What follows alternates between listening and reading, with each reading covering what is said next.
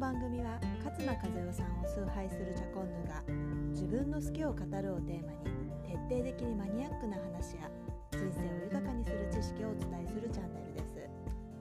今日はインプットとアウトプットのバランスというお話をしたいと思います。あの前回怨念ノートの回なんですけれどもインプットしたものはアウトプットしないといけないよねっていうことをお話ししました。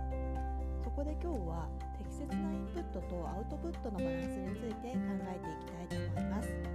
どうぞ最後までお聞きください。よろしくお願いします。それではインプットとアウトプットのバランスってどれぐらいがいいかっていうのをまず最初に答えから言ってしまいます。この黄金バランスは実はインプット3アウトプット7のバランスがいいとされているそうです。これはあの心理学的にも実験されていることでコロンビア大学の心理学者のアーサー・ゲイツによる実験によって実証されていることらしいんですね。これ私あのアウトプット大全という精神科医のあの川沢志音さんが書いた本であの見たことがあるんですけれどもまさかそのインプットの約2倍アウトプットをした方がいいっていう驚きの結果が出てるんですね。で皆さんそこあのバランスについてはちょっと懐疑的かもしれないんですけれどもインプットするだけでは成長できないっていうところについては同意いただけるのではないかなと思います。でその理由ももちろん書いてあって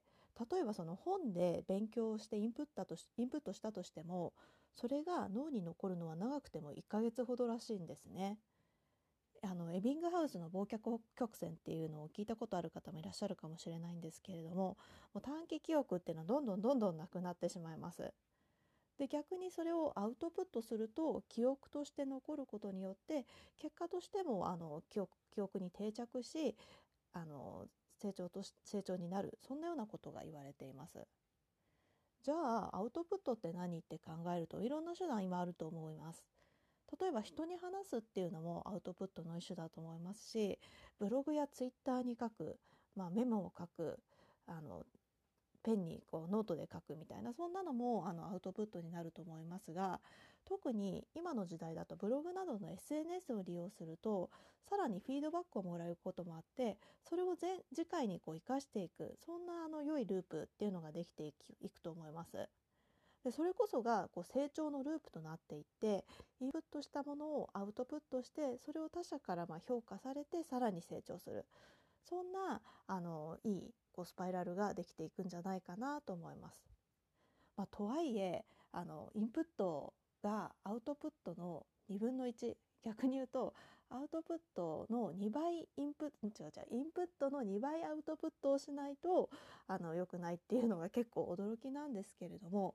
まあ、実はここって私はあの正解そんなにないのかなと思っています。やっぱりあの個々人に合わせたアウトプットとインプットのバランスってあるかなと思っていてどうしてもあのアウトプットが多い方インプットが多い方って比重ってどうしても変わってくると思います。例えばチャコンヌの場合に関してはストレングスファインダーの学習欲っていう資質を持ってるんですね。でこの資質ってどんな資質あの特徴があるかっていうと学ぶこと大好きなんですけれども成果ではなくその学ぶプロセスが実は大好きというそんな資質なんですね。なんで正直インプットとアウトプットのバランスが3対7って言われてしまうと結構自分もこう厳しいなっていうのが感覚的に分かります。なのでここはあの前回お話ししたリフレーミングなどを使って例えばインプットしたことをアウトプットするおしあの教えることでアウトプットするそれが最大の学びになるようなこうリフレーミングをしていくとこの学習欲っていうのも管理しながらインプットとアウトプットのバランスっていうのをより理想的な数値に近づけていけるのではないかなと思っています。まあ、やっぱりとはいえインプットサボってては良質なアウトプットってできないと思うんですよね。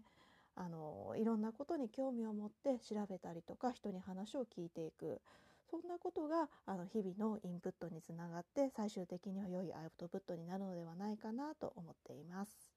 はい今日はインプットとアウトプットのバランスについてお話ししました。プットが、まあ、アウトプットはインプットの約2倍必要っていう結構驚きな結果だったと思うんですけれどもその前に自分がこうインプットが好きな性質なのかそれともアウトプットしやすい性質なのか把握しておくってことが結構大事になってきますよね。そのためにストレングスファインダーを活用していくっていうのはとてもありだなと私は思っています。ぜひストレングスファインダーの資質出してみてその資質に沿ったインプットとアウトプットのバランスはじゃあ今度のお伝えしました。ではではでは。